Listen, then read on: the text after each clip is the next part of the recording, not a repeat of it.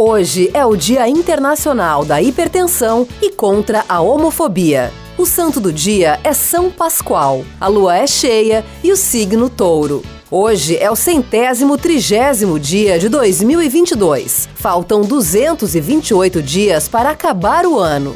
O dia 17 de maio na história. Data de aniversário do município de Flores da Cunha e aniversário do município de Santa Maria. Em 1510, morre o pintor italiano Sandro Botticelli, responsável pela famosa obra O Nascimento de Vênus. Em 1814, a Constituição da Noruega é assinada e o príncipe da coroa Cristiano Frederico da Dinamarca é eleito rei da Noruega pela Assembleia Constituinte da Noruega. Em 1959 é inaugurada a estátua do Cristo Rei, com 110 metros de altura em Almada, Portugal.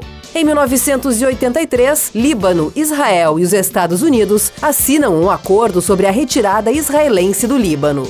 Em 1990, a Assembleia Geral da Organização Mundial da Saúde, a OMS, retira a homossexualidade da lista de doenças psiquiátricas. Em 2006, o porta-aviões USS Oriscane é afundado no Golfo do México para se tornar um recife artificial. Em 2009, após 25 anos de guerra civil, o grupo separatista Tigres de Liberação do Tamil Elam anuncia a rendição ao governo do Sri Lanka.